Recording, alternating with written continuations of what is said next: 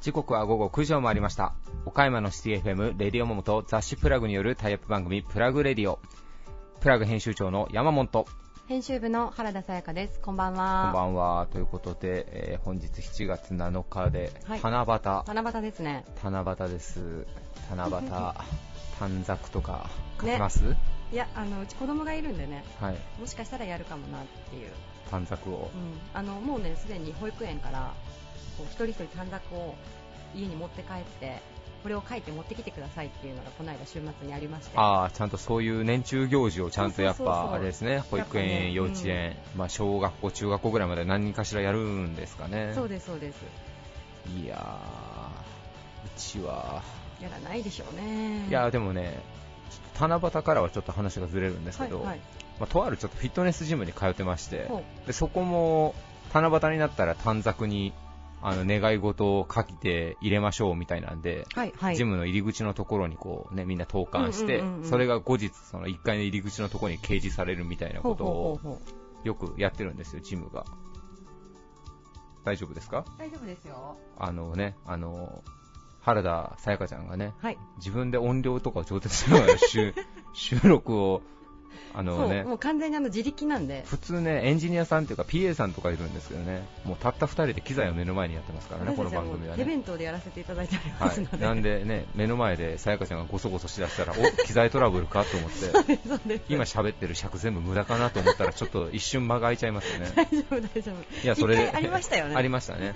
一回、しこたま20分ぐらい喋ったのが全部無に帰して、僕、ただ、一人愕然としてましたよね。一人マイクでただ独り言を喋ってたっていう、ものすげえ無駄な時間を。めっちゃ怒られる。やっべえと思ったんですけど。いやいや、怒らない怒らない。あの怒るよりももう気が抜けてまいやいしたもんねやいや、あの時。い。いや、ほんでね、ほんでね、はいはいはい。そのジムでね、そういう行事があるんですよ。うんうん。でね、やっぱその、はがき職人じゃないんですけど、そういうことやった時に、うんうん。すげえセンスがいい人がどこにいるかわからんなっていうのがあって、ほうほうほこの前は、まあ、ちょっと七夕からはずれますけど、はい。その五七五で、そのジムのことを書きましょうみたいな、へー。俳句、俳句やりましょうみたいな企画をやってたんですよ。で、それの優秀作品がこの前掲示されてたんですけど、はい。五七五じゃないですか。なんかその、あれですよ。な夏までになんとかやらせたいこのお腹的な感じのなんかそういうのがバーッとある中、うん。一つだけもう僕の心を打った一句がありまして、えーっとね、えーっと、あれなんだったかな、ちょっと待ってよ、全然心を打ってねえが、おいおいここで出んかったら今までの振りは一体何だったんだ？あれなんでしたかね、え？あのハンバーグが美味しいお店、あーあー、違う、ごめん、えっと、あれです、フィットネスジムに関しての一句ですね、ええ。ー弥生県、はい。えー、もう一回いきますよ、えっと、なんでもこの後すぐ忘れるんだろう。ちょっと待ってください。あー、OK です、OK です。いいですか？はい。はい。えー、いきます。えー、弥生県、びっくりドンキーうどん村 っていう、一句がすごく僕の胸を打ちまして、でもなんで今、びっくりドンキーが出てこないかっていうと、びっくりドンキーって言おうとマイクに向かうために、ドンキーコングが僕の頭の上をこう、うろうろして、ふわっと出て、ちょっとね、頭がバグっちゃったんで、ちょっと出なかったんですけど、弥生県？びっくりドンキーうどん村。う素晴らしいなと思っーんいいえーもう名詞しか出てこないですよ。固有名詞を3本並べただけで1句作るって、僕結構感動してこれ。あしかもでえ？でいやだからジムじゃないですか。ジムに行ってるけども、頭の中は常に弥生県びっくりドンキーうどん村っていう、食うことしか考えてないよみたいな。そう。固有名詞3つをこう畳みかけるだけで、この句を作るってどんなセンスのやつなんだろうと思って。うん。それからちょっとたまにウェイトしながら、あの人かな。この人かなって思いながら、ね。ちょっと知りたいんですよ、誰が書いたかを。確かに確かに。いや、やっぱね、素晴らしいですね。いいことセンスね。セセンス、素晴らしいなと思ってね。まあ、あの、センスといえばなんですけどあの、まあ、僕にセンスがあるかどうかはさておきですね、あの、この前、さやかちゃんに、はいはい。まあ、今年、令和元年、はい。まあ何がチャレンジしようと、うんうん M1 グランプリが、まあ、冬に開催されるということで、まあ、さやかちゃんと一緒に、まあ、予選がね、9月ぐらいまでかな、ほう。8 9月から10月の中旬末ぐらいまでかけて、全国で予選がブワーっと開催されるんですよ、はいはい。去年がね確か4000組ぐらい参加があってでトップ10組が、まあ、はい。あのテレビでねあの最終ステージに残るっていうね、まあ、漫才の日本一を決めるといううん。m 1グランプリっていう催しがあるんですけども、はいまあ、出ようと。うん。さやかちゃん出ないかと、うん。まあ、僕たち義理の兄弟なので義兄弟というコンビ名で出ないかと。でさやかちゃんにね m 1グランプリのその PR の動画とかの URL もね LINE でこうポンと送るんですけど。はいはい。どうぞどうぞ。まあ送るんですけど、うんうん。まあさやかちゃんから特別な返信もなくいや返信したし。いや返信はしましたけどなんかはい。そのやるやらないじゃなくてなんかこうね。ね濁したようななんかこまあうなんとも言えん返しをしてきたんで、ええ全力で濁しましたよね。ああこれはいけんわと。こいつはと。この相方じゃ勝てないぞと。で僕はあの友数少ない友人たちに電話をしてやらんかと。うん。m 1でうん。お笑いでてっぺん目指そう うん。という電話するんですけど、ええまあ少ない友達がさらに減るような結果を招きつつあるぐらい気まずい空気が流れですね、まあ、その中でもうん。唯一一人だけ最初はえー、みたいな感じだったのが、うんうん。今では彼からこんなネタどうだろうか？っていう。すごいな。ノリノリじゃないですか。LINE が来るようになったんですよ。えでねえはい。まだまだちょっと本決まりじゃないんですけど、うん。うんまあ、2人とも頭金髪なんでほで僕があの使ってるカラー剤の名前があのエレクトリックバナナっていうカラーを使ってたんですけど、なんでですね、まあ、岡山から、うはい。まあ、コンビ名はい。エレクトリックバナナでちょっと1回戦突破を目指して今ネタをね、あそうですえーかだから仕事の合間は僕も頭あれです。もうボケとツッコミのことしか考えてないんですごいな。話進みましたね。進みましたよ。よかった。ええ。いいやり方を見つけてくれた。えーなんで僕は僕なりに出るんであなたはあなたで出てほしいいやと思っ何そのプレッシャーのかけ方。いや結構ね、はい全国いろんなところで予選やるんで岡山の近県だったら、まあ、大阪はもちろんですけど、はい。広島でも1日予選日があったりするんですよ。へ多分何千組もあるから、うん。だいぶね日にちと場所をずらしてやらないと多分さばけないんだと思いますけど、そうなんですよ。いやお笑いは難しいですよ、え難しいでしょうね。えー今本を読みまくってますからね、お笑いの？えー漫才入門とかをとりあえず読んだり。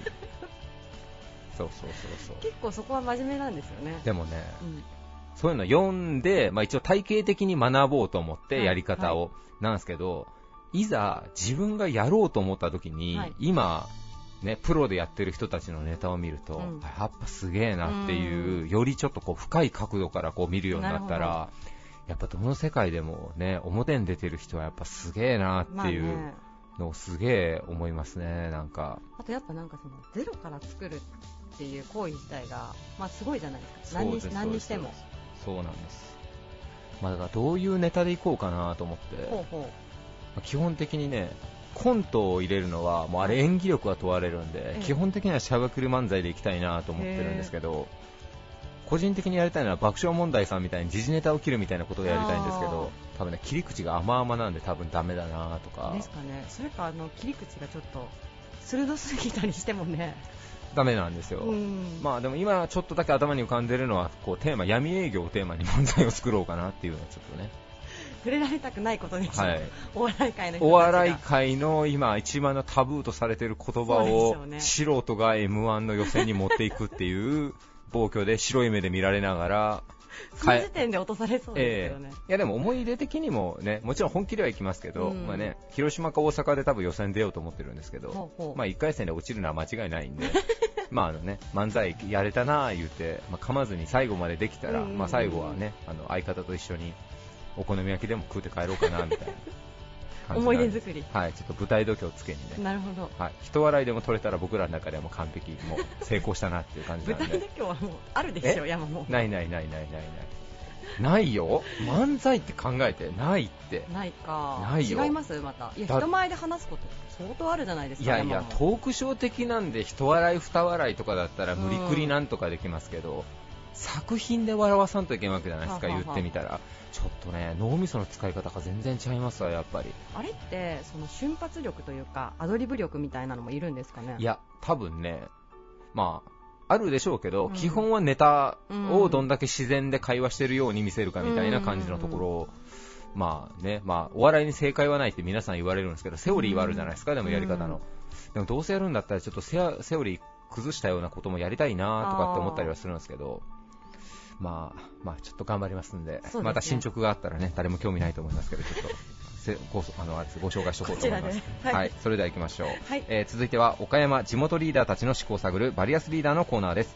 誰もが知る有名企業から岡山の隠れたすごい企業まで約200名のリーダーの皆さんへインタビューをしてきました。毎回の放送ごとに数人ずつインタビューを公開していきます。今回のテーマは仕事とは〇〇だ。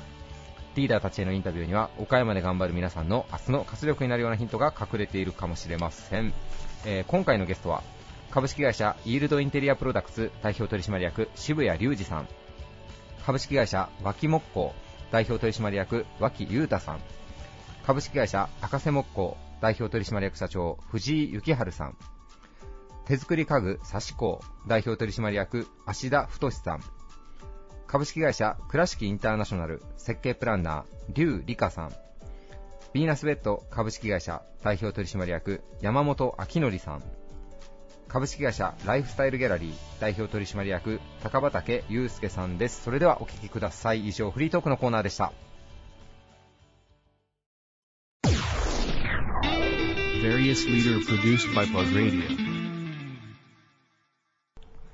株式会社イールドインテリアプロダクツ代表取締役社長の渋谷隆一さんですよろしくお願いします、よろしくお願いします。えー今回のテーマ経営者の皆さんに、えー仕事とは〇〇だということでご自身のお仕事の哲学お話しいただいております、えーはい渋谷さんにとってお仕事とは一体何でしょうか？そうですね、僕にとって仕事は、えーまあ、生きがいと言えると思います。生きがいはい。うん。真剣ですね真剣です。はい。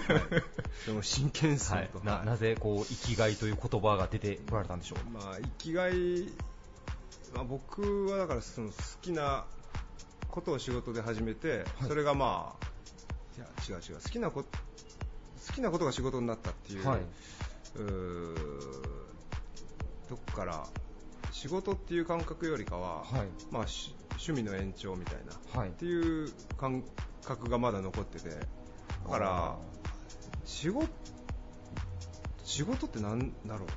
まあまあ好きなことやってるっていう感じですね。はいはいはいはい、うん。なるほど。もともと、まあ、今でもだからインテリア作ったり店舗の設計施工されたりしてるのも、はい、結構趣味というか遊びの延長みたいな感覚もまだ持ちつつ、そうです。ね、まあ遊びの感覚っていうとちょっと語弊があるけど、はいまあそのじ自分たちが考えたことが形にしたかったから、うん。それは今もなお続いてますよ。はい。うん。ちなみに今放送の時はもう2019年になってると思うんですけど、うん。えー昨年イールドの本社屋があるところのショールームがリニューアルをされてあとも中に入られたタワーコーヒーさんとかもあちらも改装というかリニューアルされね、移ましたね。転ですね、敷地内移転敷地内移転。はい。かなり広くなりましたね今日そこで収録させてもらってますけど。まあ、工場があったところはね、お店になったから、150坪ぐらいかな、広くなった150んですかね。はい。うん。どうですかお客様の反応は？まあ、あんまりね宣伝とか全然できてないから、うん。まあもう本当に普段通りの、はい。ただまあみんな見見応えがであるなとか、うん。ちょっと居心地よくなったなとかっていう声はもらって、はい。まあ、やってよかったなっていう、うん。なんか雑貨とかアパレルとかも扱われてますけどなんか前よりもエリアエリアでなんかすごくセグメント分けされてるっていうか見やすくなった感じがしますね。なんか。なんかね、まあ、やるんならちゃんと見やすく、はい。あのた楽しめるように、まあ、今ちょっとねセグメント分けたみたいになってるけど、はい。あれもね、まあまあまあ、あれどうなんだろうな、もうちょっとごちゃごちゃしてもいいですね、本当は。うん。今からです。今から。今からです、本当、はい、とりあえず作って、はい。オープンさせて、うん。今からちょっといろいろと検討しながら、はい。調整して、よくしていこうかなみたいな。なるほど、うん。でもこれねお客様にとってはすごい見やすくなったんで皆さんぜひ一回来てほしいですねそうですね、来てほしいいですね、本当。うん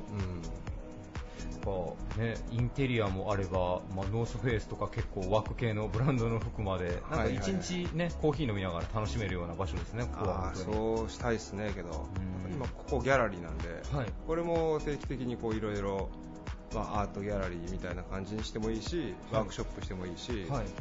まあいろいろね多目的で使えるエリアもできたから、まあいろんな人とねこれから関わっていって発信したいなっていうあ感じですね。今ちょうど収録させてもらってるこのスペースがここ本来ギャラリー。そうそうそう。まあもともとカフェががあったところ丸々もうギャラリーにして、うん。まあいろんな企画でねやっていこうかなっていうところで。すね。あじゃあ絵描きさんだったりとか陶芸でも何でも作家さんとかももし使いたいという方がいらっしゃったらもう相談してもらえたら。本当にいろんな方がね使ってもらった方がなんかいいいっしょ、うん。今まであんまなかったから僕ははい。苦手なんで 協調性があんまりなくて。好き勝手やってきたからちょっといろんな人とねはい。ちょっと新しい世界を見たいなとなるほど、なるほど、はい。うん。あまあ、それが渋谷さんとかイールドさんにとってもまあ刺激になったりとか、それもまた一つね。なんか新しい発見がね、うん。成長につながるかなと、はいなるほどうんえーちなみに2019年、イールドを目標というか、会社の方向性的にはどのようにされていくご予定ですか。2019年ですか、はい、そうですね、まあ、今やってることの延長でね、まあ、あのしっかりともっとねクオリティ高く、うんまあ、みんながこうちょっとあなんかこんなのあって嬉しいなみたいな、っていうような場所作りをしたいのと、はい、あとはまあなかなかできてなかった自己自自社商品はい、のプロダクトっていうのをもう本当2019年は新しいシリーズを出せるようなまあ、家具ですよね、はい。それをバチッとやりたいですよね。えーちょっと今まで作られてたイールドのものを壊してっていうかね、それ今までの流れをまあ踏襲してみたいなイメージ。報酬っすね、やっぱりやりたいことがねちょっと見えてきたんですよ、うん。なんか自分のやりたいことみたいな。はい。なんかそれを試したいなっていう感じですよね。楽しみですね。いやい夏頃には早かったらお披露目本当はね春とかに、はい。あのミラノサローネとかはい。出そうとかっていう目標があったんですけど、はい。来年、まあ、やれるかどうかちょっとわからないんですけど、まあ、全国のね、はい。例えば札幌から、まあ、沖縄は行くかどうかわからないですけど、まあはい。5, 5都市ぐらいを、はい。こう点々とギャラリーを回ってイールド展みたいなああ、のを面やって、白いですね。あのうちのアーカイブというか、はい。商品と合わせてこんな人がお買いまで頑張ってますみたいなのをやりたいなとは思ってますけどね。はい。うん。家具でポップアップみたいに回っていくってあんまり聞かないですね。あんまりないんですよ、でまあ、物がでかいから大変なんですよ、ああ、そっかそっか。はい、ギャラリーも借りるの高いし、はい。移動も大変だし、はい。やったらね、まあ、1回だけやったんですね、はい。あの東京で、はい。それは。結構面白くて、うん。まあ、自分の店が東京にあるのとは別で、またうんそういうもっと人目に触れる場所でね、あの集大成みたいなのをはいコンパクトにやっていったら、なんか、あなんかこんな人いるんだみたいなのがうん、誰かが見てくれたらいいなと思って。はいうん楽しみです。なんかそれはちょっとうちのホームページかなんかでもいろいろ情報を出させてもらったらありがとうございますはい、ありがたいです。皆さんぜひ2019年のイールドインテリアプロダクツさんにもご注目ください。えーゲストは代表取締役社長の渋谷隆二さんでした。ありがとうございました。ありがとうございました。Various leader produced by Plug Radio.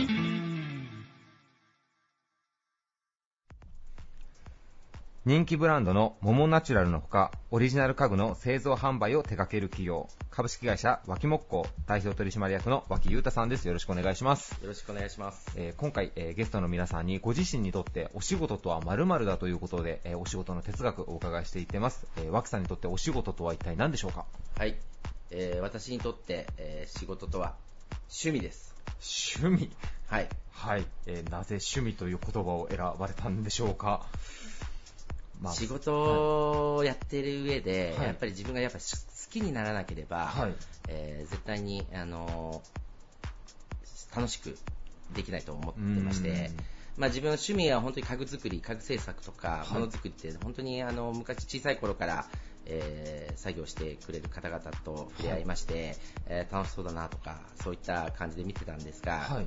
実際自分も、えーそういった機械を操ったりそういった図面を描いたりしている上で、だんだんだんだん好きになってきて、うん。やっぱり最初はあの抵抗はあったんですが、だんだんだんだんやればやるほど、あ、これ面白いなとか、あ、いろんなことできるなとか、うん。そういったもので、今となっては趣味ですね。なるほど。はいあのね、今日本社工場に来させていただいてるんですけど、はいはい。来させていただいたら結構脇さん本当に現場の職人さんたちと一緒になって 作業をされてらっしゃいますもんね。そうなんですよ。やっぱり、あの、現場に社長自ら、まあ代表自ら、えー行くことによって、はい。現場の動きもわかりますし、はい。あとは、何より社員とすごく触れ合いができて、うん。いろいろ話がしたりとか、あとは社員が見えないところを、えー気にして、えー見てあげれるっていうこともできますので、はい結構大好きですね、現場と。か。もう現場が大好き。はいなんでいつもタオル巻いてます。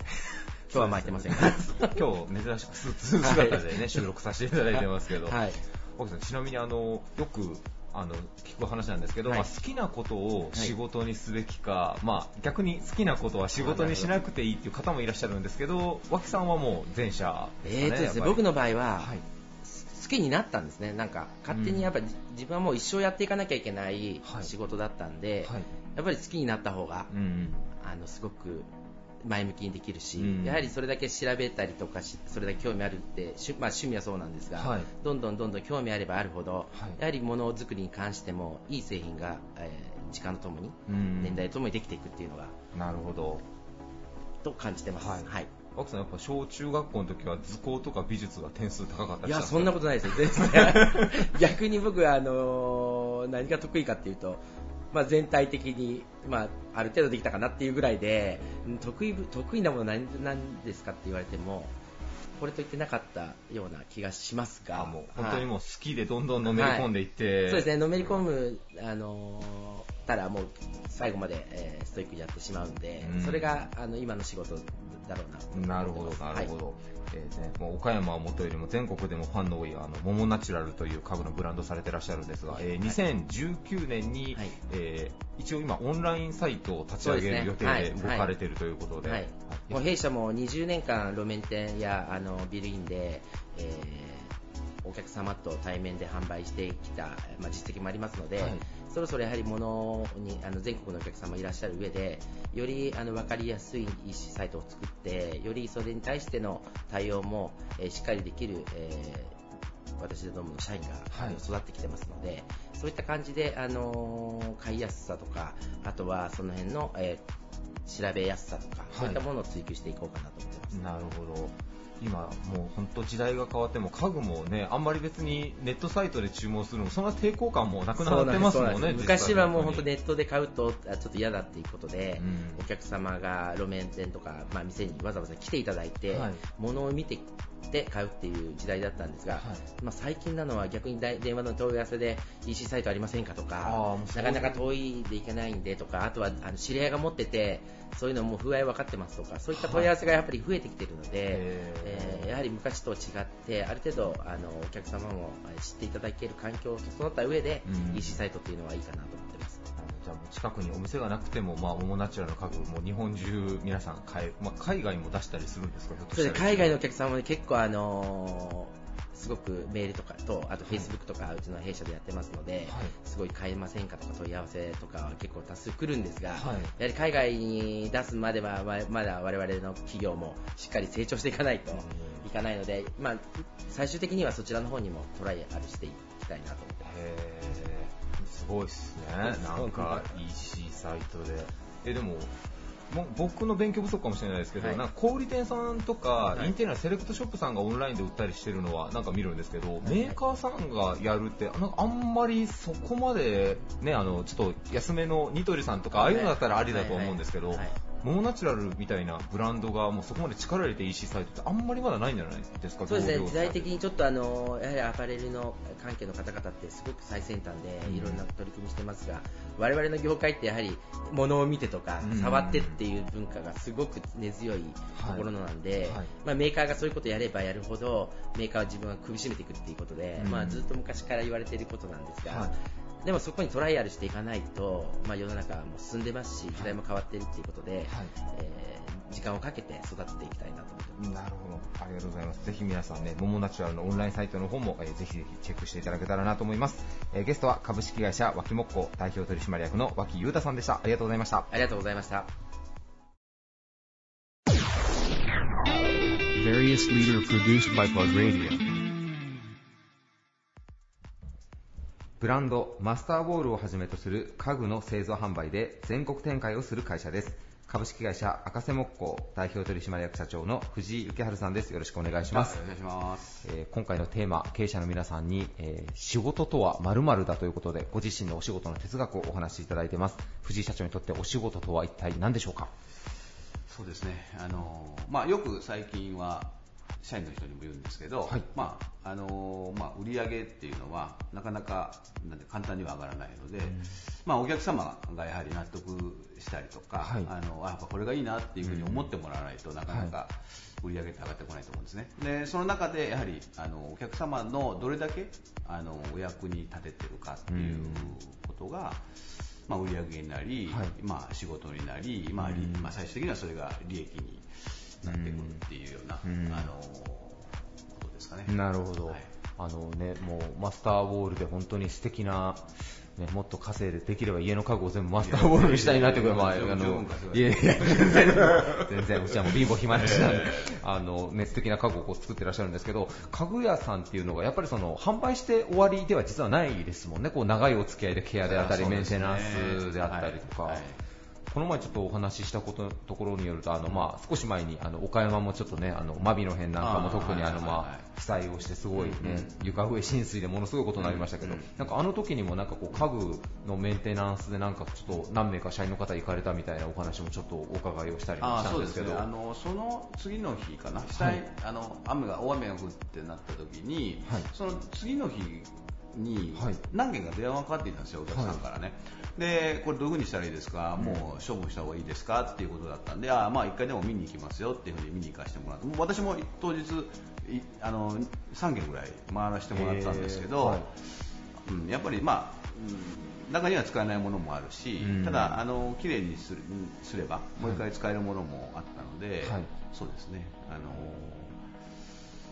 ぱりでもお電話かけてこられるってことはやっぱお客様にとって、まあ、家具って特に思い入れがあったり思い出があったりするものなんで、家具っていうのがやっぱその、まあ、もちろんねびしゃびしゃになったとはいえやっぱりこうなんとか思い入れがあるものなんでできることなら再生したいっていうやっぱ希望でお電話して来られてるんですかね、やっぱりお客様は。ね。やっぱりあの特にあの当社の商品はやはり無垢なので、あのまあ、販売の時にも、まあ、あの長く使っていただけますよと、でメンテナンスしながら使っていただけますよっていうふうにお伝えしているので、うん。そういう意味で言うとやっぱりお客様もそれを覚えてもらってて、あのお電話いただいてるんだと思いますね。なるほど、はい。まあ、さっきね、お仕事とは何々だって、やっぱりこうカスタマーファーストじゃないですけど、やっぱりお客様のためにっていうのがもう全部第一。ですね、大事ですよなるね。ほど。こうあのマスターウォールさんも、ね、岡山の家具のメーカーさんでは結構先にして東京の方に積極的に最近は展開もしていらっしゃいますけども、どうでしょう、最近東京でも岡山発のマスターウォールっていう名前、まあ、ちょっとずつ浸透してるなっていうようなあそうですね。実感として。やっぱりもう、一番最初に東京出てもう7年なんですけど、うん。まあ、7年前と比べるとね、やはり明らかにあの知名度っていうか、はい。あの上がってきてると思いますし、うんまあね、岡山で作ってるって言われると意外とね、あの今意外だというか、はい。岡山で家具作ってるイメージってあんまりないみたいで、うん。あのそうですね、あのびっくり新鮮にお客様、あの感じ取られてるのかもわかんないですね。うんなんかね、お隣の広島で府中の辺とかっていうと、なんか家具の産地のイメージがありますけどなんかでも、あ岡山も実は産地なんだっていうのは、お客様にとってもいい驚きのインパクトかもしれないですね、あそう確かに。うん、確かにいやね。まあでも実際問題ね、あの僕の素人が見ても、あのもう物がいいのは誰が見てももうすごい雰囲気がいいと思うので、ぜひね皆さんできれば浅口市の方のあの本社のショールームもすごく素敵な広大こんなところって言ったら思い返すんですけど、車で少しだけちょっとこう山を上がっていたら、すごい素敵なショールームが広がっているので、はいぜひ皆さん一度足を運んでいただけたらなと思います。ありがとうございました。えーゲストは株式会社赤瀬木工代表取締役社長の藤井幸春さんでした。ありがとうございました。はいありがとうございました。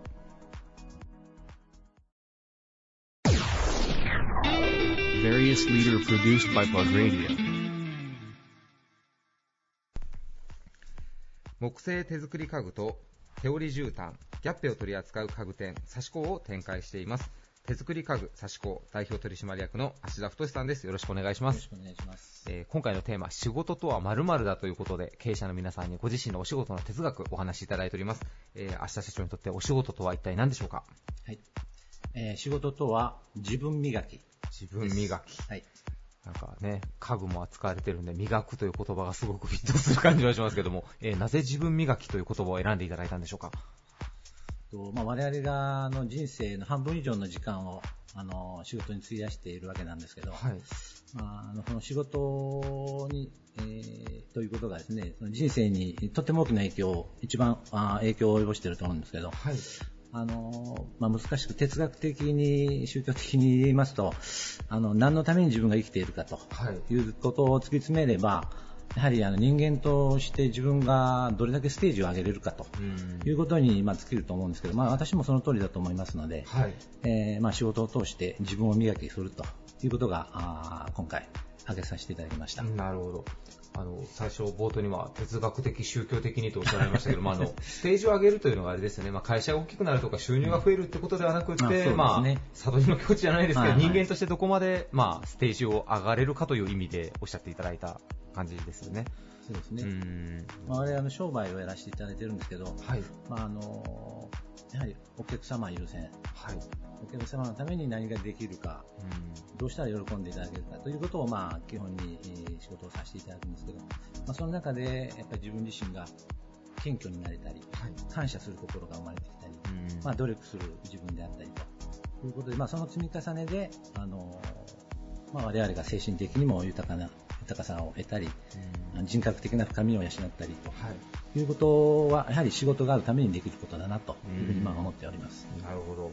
まあ、そういったその、まあ、カスタマーファースト的なところのお話と、まあ、あの、実はね、いつもあの、サシコさんご紹介するときに、ここ数年、まあ、日本全体なんですかね、こう、ギャッペっていう、まあ、絨毯の人気もあってですね、岡山だと、まあ、サシコさんがそこを取り扱い始めた、まあ、パイオニア的な存在なので、そこに結構フォーカスさせていただくんですけど、もともとは、まあ、家具屋さんが、まあ、一番、まあ、今も事業されていらっしゃいますけども、えっと、何年創業になられるんでしょうか、サシコさんというのは。えっと、今年でね、えー108年になります。108年。はい。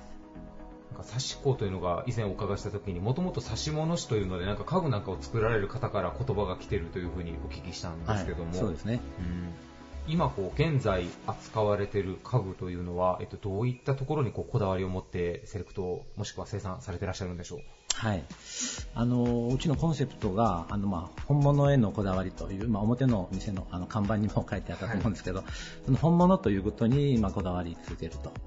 いうことで、まあ、本物というのは本当に漠然とした言葉でつかみどころがないんですけど、まあ、私どもあのちょっと定義を作っておりまして、まあ本物の定義、私たちが取り扱う商品の本物の定義というのを3つちょっと作らせていただいてます。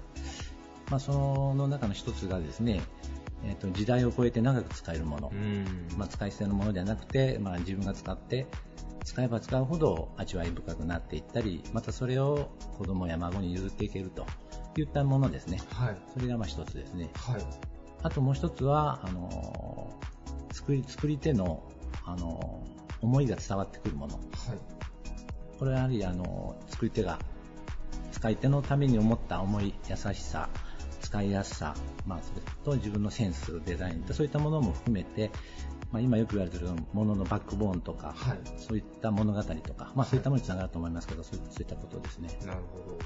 えー、3つ目は3つ目はですね、はい、えっと、人と地球に優しいもの。ということで、まあ、環境を破壊しないもの、あの体人間の体にも優しいもの。はい、あのまあ、いろいろと害のあるものを人間に対して害のあるものを使わない。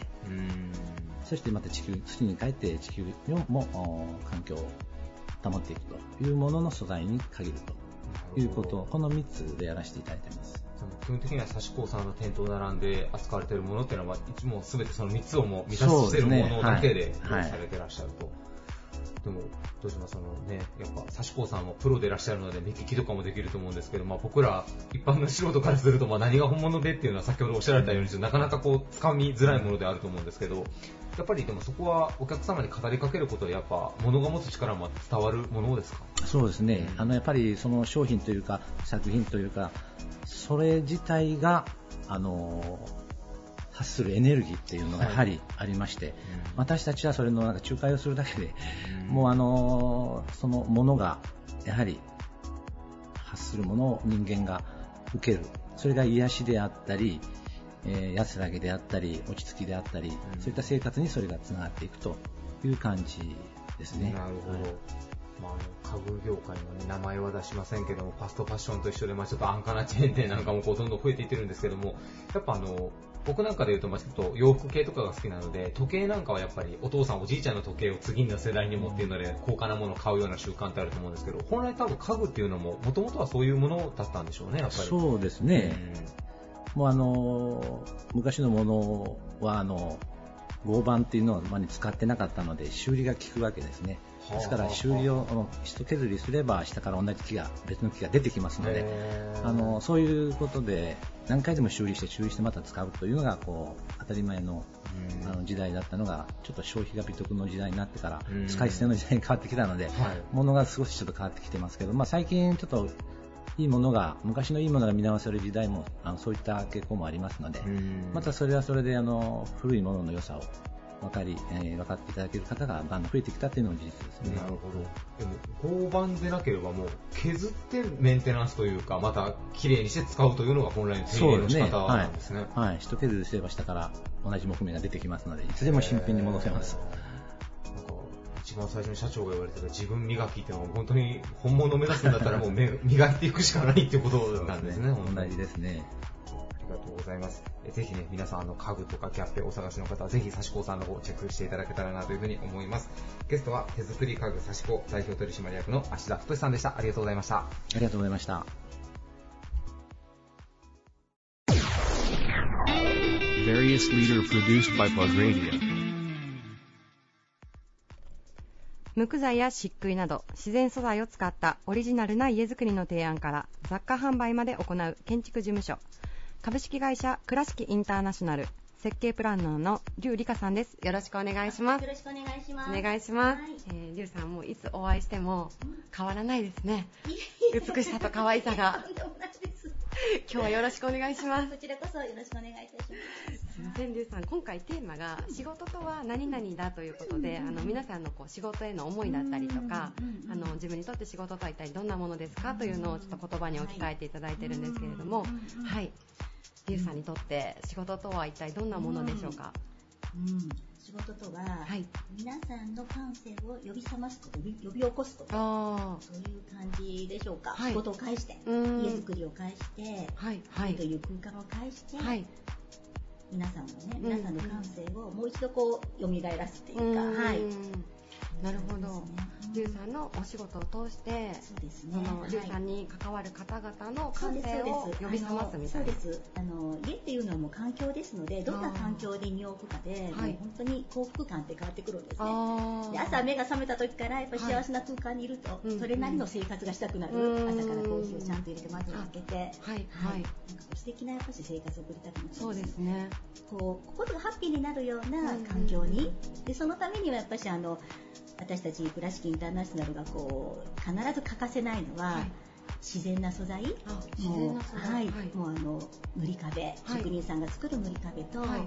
無垢の床や扉、うん。はい、それから建具も全部自然素材で、はい、はい。あの自分たちでメンテできるものはい。だけの素材で、はい、あのさせさせてもらってます。で、この自然素材っていうのは、はい。本当に森と一緒のフェーハウスが出てるんですね。で、疲れた時って皆さん結構はい。自然にそうですね。帰り、ね行きたくなりませんか、はい。川をね海を見に行ったうん。り山を見に行ったりこう緑に触れたり、うん。はい、あのその感覚を、はい。あの外の喧騒外でのこう仕事での喧騒を忘れて家に帰ったらそういう気持ちになってほしいという思いを込めて無垢と漆喰、うん。そう自然素材だけで家の中の環境を作ってあげるなおかつ自分の好きなインテリアとかではい。遊んであげる、うんうんそしたらもう心の幸福度っていうのはぐんと上がってくるんで、はいなるほど。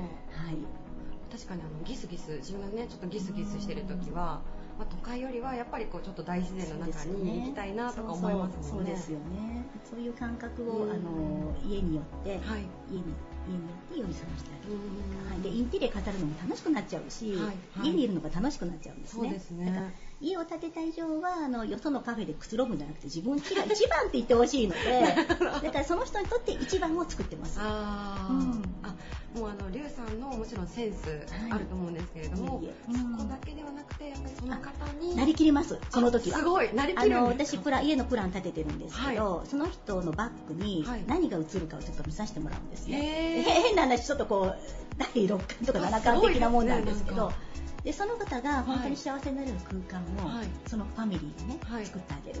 へこの能力私結構自分で言うのに長けてるんですすごいですね。だから自分は幼いので。ー幼い。自分は自分はだだからその時は自分ではなくてあその人になりきっちゃうので、だからプランは1ヶ月ほどもらうんですけど、はい。書くのにはい。あの自由プランだから、うんあの企画がないからさ、はい。あのこちらの方でね、うん。その人になりきる期間が1ヶ月ぐらい はいるんだすけどね。でもなりきり出してもらうと、はい。必ずその方がはい。もう思った以上のものはして差し上げることができます。素晴らしい断言してくださるんですね、はい、断言できます。そこはそこ、自分の能力だなと思ってます、はいそこは。はい。分かってあげるっていう。すごいななんかもうがぜん興味が湧きますよね 自分のバッグに何が見えるのかちょっと一回見ていただきたいそうです。あの、みんなね、分かんないっていう人多いんだけど、あはいそうじゃないんですよ、はい意外と。えそうなんですか？はい、あの意外と聞いてるとバラバラなんです、私好みがって言うんだけど、絶対にそこに共通点があります。でもう一つのベースはうちは自然素材を使うっていうのがあるので、ここであの心や体のケアもしてほしいうん。プラスあなたの人らしさを存分に出してあげて、うん。どこに立っても幸せ、うん。洗面所いてもトイレにいてもキッチンに立っても幸せっていう生活を必ず必ず送らせてあげるっていう。私これ自分の任務だと思ってるので、はい、これからも絶対に。そこは負けないです、どこの会社にも。どこの人にも、はい。実はあのリュウさんが手掛けた、あのおうん。家、うん。あの私の知り合いがですね、うん。クラブの関係者がですね、そうですね。ありがとうござい住んでたんですけれども、そこ、まあその子もね、すごいハッピーな人生を今送ってるんですよ。それもなんかリュウさんのなせる技だったのかなというお話を伺ってると。まあ、本人の気持ちもあるんですけど、あのあの方はクリエイティブな方なので、うん。やっぱクリエイティブさっていうのを、はい。あの出してあげる、うん。でそのクリエイティブさを家に出すこと色とかで出すことによって、はい。色やインテリアで出すことによって自分もがぜんエネルギーが湧いてくるので、うん。そのエネルギーに乗るかどうかはその方次第なんですけどでも乗るようなベースは必ず作りたいです。おーすごい。は今彼女になったらまた違うかもわかもっとエネルギーが今母親のエネルギーが出てるかもわかんないから、そこをもっと取り入れてあげないといけないと思ってるんで。面白いですね。はいちなみにこちらに伺うと、うんやっぱりこうちょっと西洋というか、うんあのヨーロッパのような雰囲気を感じるはいところではあるんですけれども、はい和風の手がそうでけられるっていう。す。はい。あの自然素材っていう点においては、あの昔の日本の家もすごくうちに共通してるんですね。だから何ら離れてないですうん。ただ昔の日本の家ってほらあの気密性が低かったから、い寒いとかっていうね、うんと扉の片付きとか寒いとか隙間風っていうのはね、ありましたけどそこを解消してあげれば、日本の昔のお家の方が今の家よりずっと素敵だと。本当に私も日本家屋とか、うんさっきちょろっとあのうんし醤油の醤油蔵をね改装したりねすっごい好きなんですよ。ですよね。結局残ってるのは木ですからね。うんうん確かに自然素材癒されるし。ううんんいやちょっとぜひあの雑貨のお店もはい。インターナショナルさん、うん。あの構えられてるので、はい。ぜひですねあのリュウさんの感性に触れに来ていただけたらなと雑貨も思います。最近すいません。フランスのオーガニックとかそういうものを直接取り入れてるので、おオーガニック食品とか、あはいあのオーガニックに。はいあの一応オーガニックやっぱし、はい。家にちなんでオーガニックは好きなので、はいはい。あのフランスとか、はい。イタリアからオーガニック食品を、あの取り入れるものは取り入れて、はい。はい。ご紹介してますのでよければ興味のある方ははい。ぜひ。ありがとうございます。ゲストは株式会社倉敷インターナショナル設計プランナーの劉理香さんでした。ありがとうございました。ありがとうございました。どうも。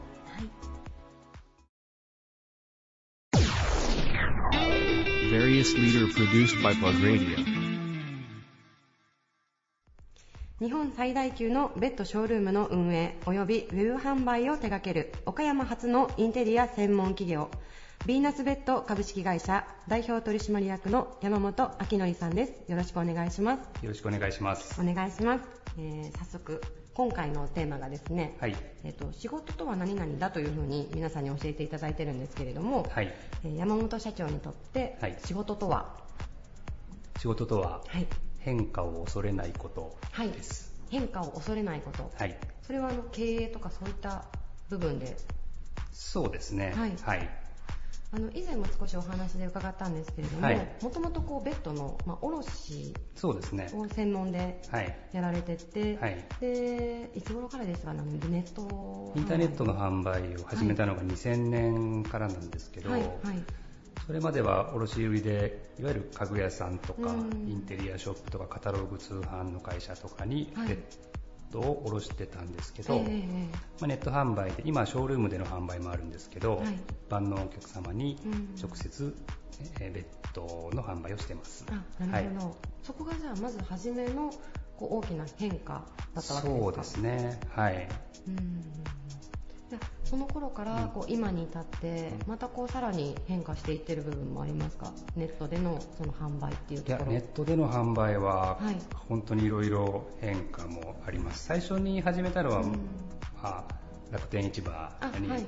はい、今でこそね楽天って野球持ってる球団持ってるんですけどね当時は本当に楽天一番って言っても、はい。もう全然知名度もなあくて。そうなんですね。はい、2000年当初だから99年ぐらいに、えええー当時代官山にオフィスがあって、はい。そこに行った時はもう本当にまだまだ小さい会社だったんですけどあそうなんですか。でそれに出店してまだインターネットでこう物を売れるっていう時代じゃなかったんで当時日経新聞にあの楽天のある卵を売ってるお店があって、で楽楽天というかインターネットで卵が売れるっていうのが日経新聞の一面にドーンって出てたみたいな。そんな時代でインターネットで物が売れるんだみたいなえ時代でしたね当時は。あなるほど、はい。えでもその時代にもうすでに山本社長はネット販売にいやだからこここまでの、ね、今の状態がもちろん見えていたわけではないんですけど、まあ、インターネットというものに触れて、はいはい。そういう可能性を感じて始めたっていうのはありますね。あそうなんですね、はい。あとあの先ほどちらっとお話伺ったあの流通っていう部分も、はい。まあ、最近でこそニュースで皆さんよくお聞きしてると思うんですけど、はい。まあ、あの働き方の部分で問題になったりとか、はい。ああいったところでも変化はありましたか？そうですね。最近ここ23年ぐらいでね、うん。あの運送会社のまあドライバーの環境だったりとか、はそういったことが、まあ、騒がれてるというか話題になってますけど、私どものような大きいものを大きい荷物のね大きさが大きいものを扱うのはもっと前に5年ぐらい前に結構、まあ運んでもらえなくなったりとか、そういった変化があったりとかですね、うん、だから物流の、まあ、コストだけ見てもすごく上がったとかそうですよね。変化してますね。はい。あのまあ、以前からお話をさせてもらってると、はい。すごくこう変わることを、まあ、恐れるというわけではなくて、割とこうナチュラルな感じで、はい。そういう思考が社長の中に根付いていらっしゃるのかなと思うんですけど、はい。それは一体なんでそれ怖くないんですか？どうでしょう。いや性格的なものもあるとは思うんですけど、まあネットを始めてネットの世界はね、まあ、特に変化が早くてうん。いろんな、あのまあ、最近で言うと、まあ、最近でもないですけど、わ我々が始めた頃っていうのはいわゆるパソコンでね、はい。インターネットだったんですけど今はもうスマホで見て、もう売上高にしても来店の人数にしてもスマホの方が圧倒的に多いんですよ。なので、まあ、スマホに対応していくというか、まあ、ちょっと今ちょっとそれ実は遅れてるんですけどだから同じやり方をしていくと本当にどんどん取り残されていくとか、特に過去の成功体験というかね、はい。過去で一回こう結果出たものに対しては、なかなかそこが捨てられないというか、そこにしがみついてしまうということもあるのは非常に良くないなというのは思ってまして、ね。はい、だからまあ意識して変えようとは思ってますね。結構その、まあ、凡人の考え方なんですけど。いや私が。いやあのやっぱり変化させることとか、はい。まあ、はい自分自身を例えば変えることとかって、はい。やっぱり怖いなと思ってしまうんですよ。怖いですね。踏み出すのが、はい。そこの部分は最初はやっぱり怖さとかもあったんですか社長の。やっぱありますし、今でもありますし、もちろん全部が全部ね、うん。正しいわけではないっていうか、まあ変化してこう、なんでしょう、い痛みを伴うこともありますので、こう、エネルギーはいりますよね。やっぱ怖いですよ、やっぱり。そうですよね。うん。でもやっぱりさっきおっしゃったように仕事とは変化を恐れないこと、はい。そこがすごく重要になってきますか？だと思います。ね。変化、そうですね、変化していく、変化していくことが、まあ、成長につながるというか、うん、だと思いますね。はい。なんかこうビジネスにおいてじゃなくて、はい。自分のこう人間性についてもすごく同じことだなって今お話聞いてて すごく思いました。そうですね、はい。まあ、自分自身も成長をしていきたいとは思ってますし、やっぱ成長していくためには、過去の、まあ、もちろんね、捨てちゃいけないような経験とかね、ありとは思うんですけど、やっぱこうしがみつきたくなるというか、しがみつくと、そこで成長が止まるだろうなっていう危機感は持ってますね。エネルギーいるじゃないですか、変わるのって。ねいや本当そうだと思います。から、まあ、だからこそこうなんでしょう自分自身を、なんていうのかな奮い立たせるじゃないですけど、それで変化はしていかなきゃとは思ってるので、はい。まあ、だからだから口に出して言うのかもしれないですね。言言ってないとなるほど。ってそんな気もしました。よ ありがとうござはいい、ます、ありがとうございます。あのぜひですね皆さんあの明日からのこう自分のまあビジネスだったりとか、まあ、日常生活においてもこうちょっと参考になるようなご意見じゃないのかなと ありがとうございます。はい。思います。ありがとうございます。はありがとうございます。本日のゲストはヴィーナスベッド株式会社代表取締役の山本明則さんでした。ありがとうございました。ありがとうございました。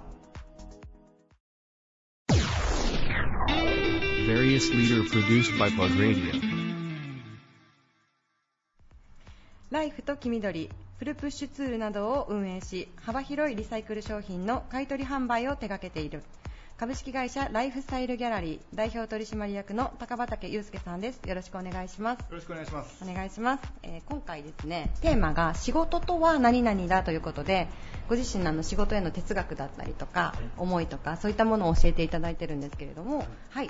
高畑社長にとって仕事とは一体どんなものでしょうか？仕事とはですね、はい。まあ、やはり生きることかなと。生きること、はい。おおすごい大きい感じですね、なんでまたその言葉を選んでいただいたんでしょうか？うんそうですね。あの、やはり仕事が、やはり生きる上での中心に、今は僕の中では、まあ、あるかなと思はいはいいます。なので、やはりこう、仕事があって、はいこう、生活だったりとか、うんバロメーターも、まあ、こう、うまく、こう、いくこともあるし、うん。やはりそのこう一つの中心にあるのがやっぱりまあ仕事やりがいを持ってやることでこう、まあ、生きがいにつながっていったりとかっていうこともあるのでやはりこう仕事がぶれるとうん。こう生き方がこうぶれてきたりとかうん。人間としてなんかできる幅が狭かったりうん。感じるのでやはりこうここがうまくこういくっていうのはこうやっぱりこう生き様とかうん。生きがいみたいなことに通ずるのかなといううん。思いがありますね。なるほど。はい。よくあの最近それこそ働き方改革っていう言葉とかもあって、はい。仕事とプライベートをこうすごい切り離して考える、はい。こう考え方がはい。だんだんこう増えてきてるような気もするんですけど、はい。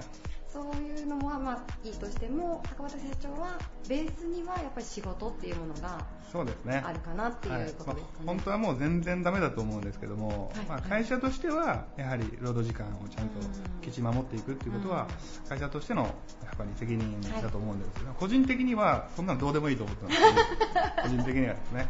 まあ、でもやっぱりそういうふうにこうどれだけ絶対時間も必要だと思うので、やっぱりそれだけ何かに打ち込めるとか、こう本気になれるっていうことが、一つはその仕事っていうものが何かこう心からこうやれるというものになれば、人間としてのこう生き方にも大きく関わってくるんじゃないのかなというのがあるので、まあ本当のところはあの心にしまっておいて、はいはい。口ではしっかりこうホワイトいやでも今めっちゃ言われてましたけどね。心の声が出ましたねすいませんでもご自分にとってのお仕事ですもんね今言っていただいてるのは、そうです。従業員さんにそれを強要するとかではないですもちろんです。あの、はい。そういうふうにやっぱやれると僕自身はこう、この人生に、まあ、あまり、まあ、まだ全然30代半ばですが、後悔がないというか、うん。今死んでもいいと思えるぐらい何かに打ち込んでやれるっていうことはやっぱりこう仕事ってそれぐらいのこうものだなとやってきて思うので、まあそれぐらい打ち込めればこう人間として後悔なくやれたかなと思うので、この言葉かなと思います。はい。はい。あのちなみにライフスタイルギャラリーさんは創業してから今どのぐらいになりますか？今で10年、あちょうど10年、はい10年間のこうご自分のこうお仕事を経てやっぱりその仕事とは生きることだっていう思いがどんどん強くなってきたっていう感じですかね。そうですね、まあ、あの一番最初から、はい。やはりこうがむしゃらになってやってたことを振り返ると、やはりこうそれだけ大事、まあ、すごい長い時間を費やしてきてたからこそ、こう本気になれてたなというか、必死にななれることは、やっぱりこうこれぐらいじ人生をかけるというか、まあことを振り返れば、はい。そうだったなということをまあ感じますかね。なるほど、はい。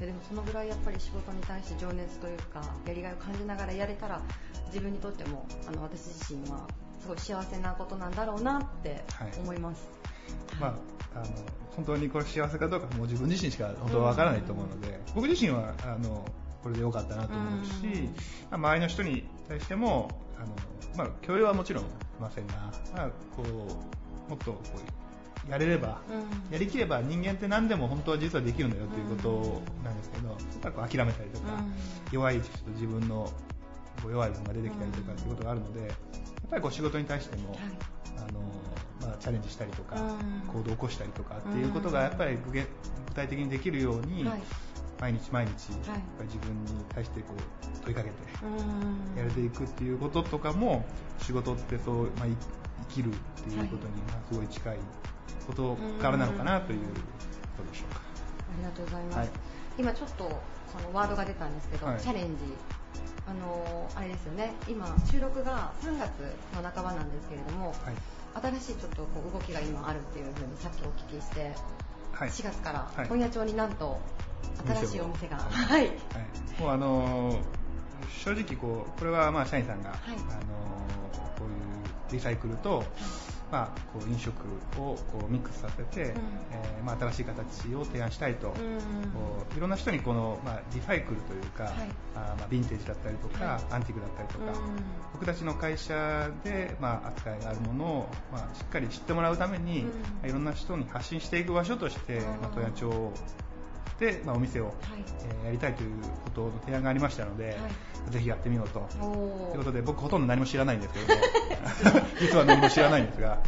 まあ、しっかりもう逆に言うと、やってみて、はい。えー、任せてやってみようかなという思いで、皆さんにはあの、まあ、いいものを出せるようにと思って、今、一生懸命、まあ、まだあの改装をしっかりやってる途中ですけども、い。いもの出せると思いますので、また、ね、はい、機会があれば寄っていただければと思い。ます。えっと、場所が、えっと、今ジョンブルさんがあるところのすぐ隣のあたりですね。そうですね。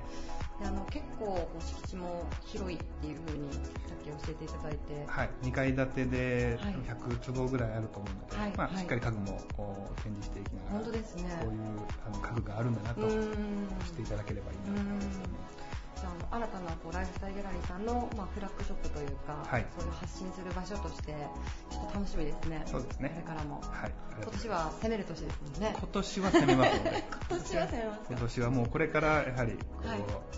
ライフスタイルギャラリーという会社やっぱり発展していく上で10年目がやっぱり鍵だったなと思うようなやっぱり1年にしていかないといけないなと思うので、そのためにしっかり行動していくと思います。はいはい、皆さん新しいお店もぜひチェックしてみてください。はい、本日はありがとうございます。ありがとうございました。本日のゲストは株式会社ライフスタイルギャラリー代表取締役の高畑祐介さんでした。ありがとうございました。ありがとうございました。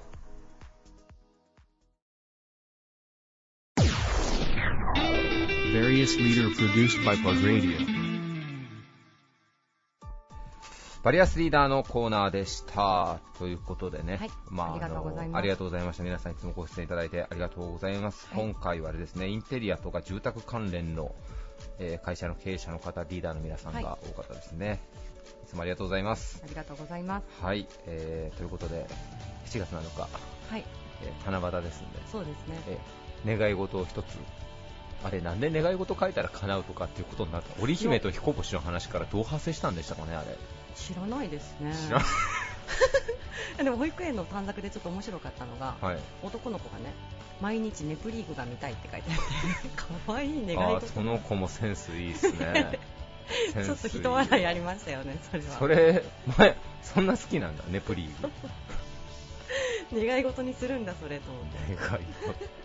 はいすいません余談でした、はいまあ、僕もちょっとじゃあ年は原田家の短冊に、えー、M1 優勝と書いて、そうですね、七夕を終えたいなと思います、はい、えー、それではまた来週もお会いしましょう。バイバイ。This radio produced by Okayama Premium Magazine Plug. See you next week.